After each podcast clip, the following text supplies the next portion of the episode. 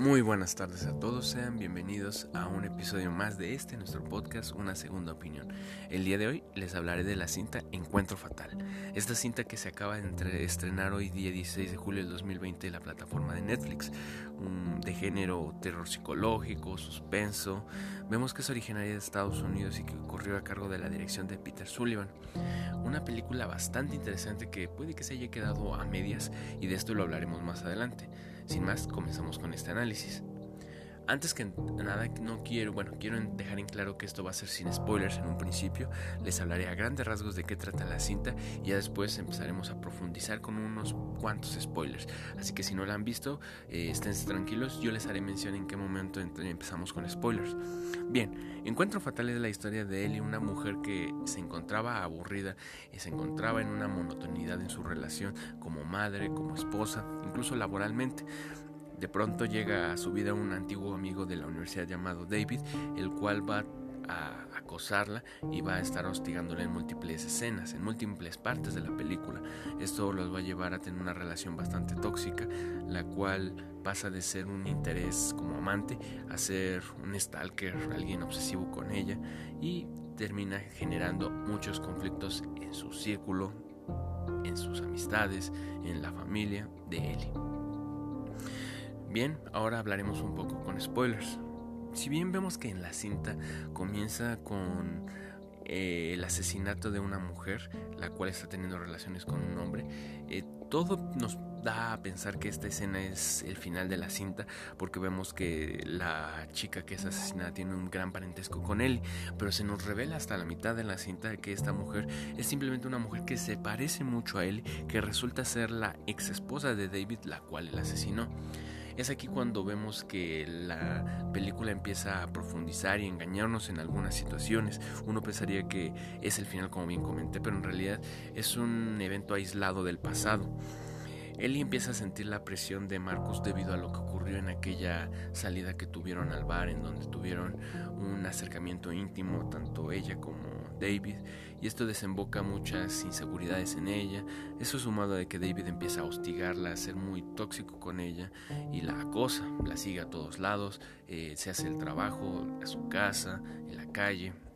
Es bastante constante y tiene un estilo bastante peculiar en donde David trata de estar en todo momento con ella, se hace estar en un contacto cercano, íntimo o algo más alejado. Vemos que todo esto es derivado de su personalidad, una personalidad bastante obsesiva. Eh, vemos que su psicóloga dice que él tiene un trastorno de personalidad narcisista sumado a su trastorno de ira, lo cual nos da a entender que es un personaje bastante complejo, con bastantes daños y que esto se ve reflejado en su persona, en sus acciones. Tanto de su primera relación de, de David, la cual era bastante obsesiva, no quería que su pareja saliera, quería que estuviera en todo momento con él. Era, nos ayuda a entender bastante la personalidad, tanto los miedos e inseguridades, así como las obsesiones que tiene David. Por otro lado tenemos a Ellie, una mujer la cual estaba en una monotonidad en su relación como madre, como hija, como trabajadora. Es hasta que llega David cuando empieza a valorar, darle el peso a todas estas circunstancias, empieza a tener una mejor relación con Marcus, que es su esposo, su hija empieza a ponerle más atención, se empieza a centrar un poco en los aspectos pequeños de su vida, inclusive deja la, em, la empresa en la cual trabajaba y empieza a tener una aseguradora independiente, por así decirlo, trabaja por su cuenta y es bastante curioso el cómo el que llegara David a la vida de Ellie logró hacer que ella cambiara y se replanteara todos los aspectos de su vida. En cuanto a lo negativo de la cinta es la forma en que se todo esto. En mi opinión existen dos tipos de películas al hablar de suspenso o de este terror psicológico que se nos muestra. Unas que son muy ambiciosas y que pueden sonar un poco extravagantes eh, que tratan de ser muy rebuscadas para generar más impacto o shock en el espectador, así como hay otras cintas las cuales son mediocres o se quedan sin aportarnos nada. Yo considero que Encuentro Fatal es una película a media hacer, no logra ser una película extravagante o con muchos giros argumentales, pero tampoco es mediocre lo cual la deja en un, en un punto bastante extraño. Si bien se logra palpar en algunas escenas eh, la intensidad, la acción o inclusive el misticismo que nos trata de mostrar con escenas de miedo o con escenas de suspenso, en ocasiones se queda muy corta o incluso se vuelve incoherente. ¿A qué me refiero con que se vuelve incoherente? Vemos que en las confrontaciones al final de la cinta entre Marcus y David, evidentemente Marcus tiene una proporción física más grande que David y él se ve sometido por David, lo cual pues parece un poco incoherente o poco lógico en el sentido de que la misma Ellie logra apuñalar a David, lo noquea en ocasiones. Ese es el punto negativo de la cinta. Lo negativo es que nos trata de, de hacer sentir ciertas emociones que en ocasiones con ciertas acciones de los personajes o con ciertos momentos pierden la lógica o el sentido narrativo que se nos está mostrando en la película. Vemos que en una escena está Ellie empieza a golpear, incluso noquea con un florero a David, cosa que es extraña siendo que el mismo Marcus está atado con su hija en la cama de donde viven y nos hace preguntarnos cómo puede ser que Ellie haya sometido a David y el mismo Marcus no haya logrado nada de esto. Pero bueno, yo creo que es para que tuviera un sentido la forma en la que desenlaza la película. Y otro aspecto también negativo es que la película pudo haber tocado otros puntos o profundizado en más eh, este, aspectos que van más allá de nuestros protagonistas. Vemos que esa primera escena uno pensaría que era el final como lo comenté en un principio, pero no. Nos muestran a la mitad de la película que era, una, era la pareja de David y que en realidad no era Ellie lo cual pues sí fue un shock para algunos. En mi caso, yo creo que para algunos va a ser un shock, el sentido de que no te lo esperas, no pensarías que es una mujer que se parece a él. Y yo creo que pudieron irse por ese lado en donde trataban de darnos algunas sorpresas. Eh, vemos que eh, David quema a un hombre en la playa y deja una nota haciéndose pasar por ese hombre que se había suicidado. Y la verdad es bastante predecible que eso iba a ocurrir. La película no daba para creer que en eso concluiría. Es bastante negativo eso.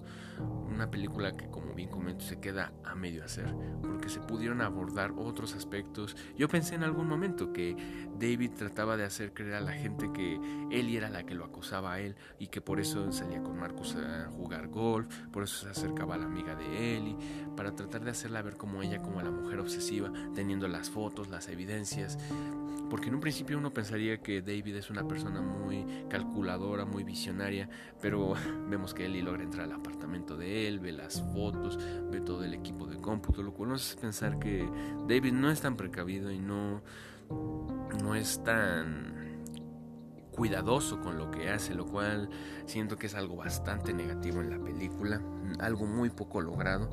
Y es aquí cuando vemos que lo negativo empieza a destacar. La película pudo haberse ido por lo de comentar y sin embargo no, no se tomó el tiempo para desarrollarlo.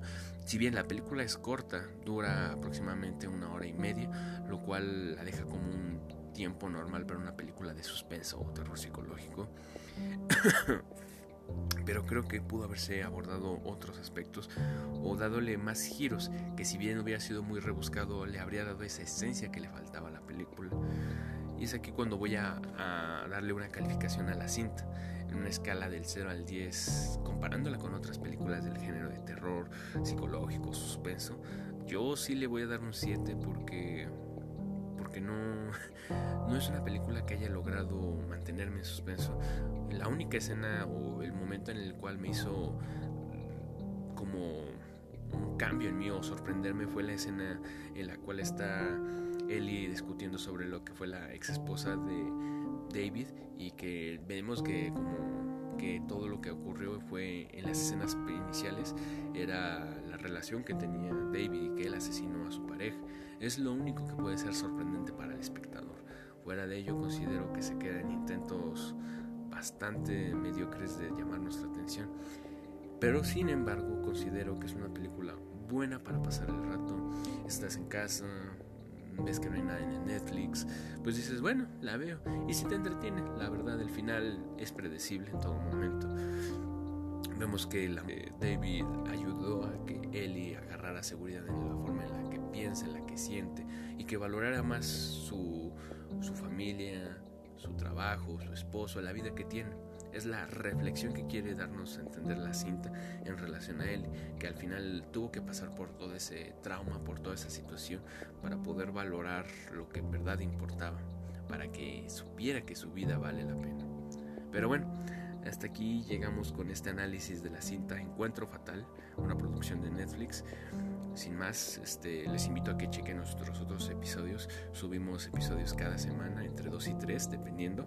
Eh, tenemos estrenos de Netflix, películas un poco clásicas, un poco de todo. También pueden buscarnos en nuestra página de Instagram como Una Segunda Opinión.